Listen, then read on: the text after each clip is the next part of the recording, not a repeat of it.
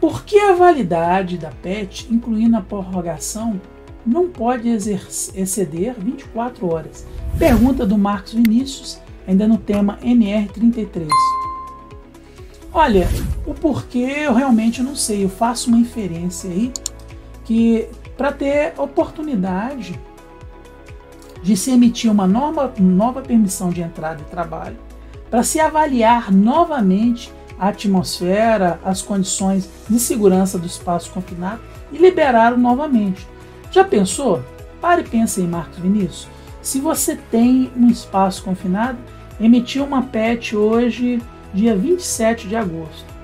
E aí ela vai correndo é, dia após dia, 20, 24, 48 horas, é, e vai correndo a semana inteira. A condição, em algum momento, ela tem que ser verificada, tem que ser reanalisada, porque se a condição mudar, tem pessoas entrando ali. Não penso que seria tão seguro você emitir uma, uma, uma PET hoje no dia 27, fez a avaliação, a primeira avaliação, avaliação das medidas de segurança e ela valer, valer por uma semana. Né? É, então a inferência minha é essa, para poder ter oportunidade de reavaliar diariamente as condições da, de segurança que envolvem aquele espaço confinado.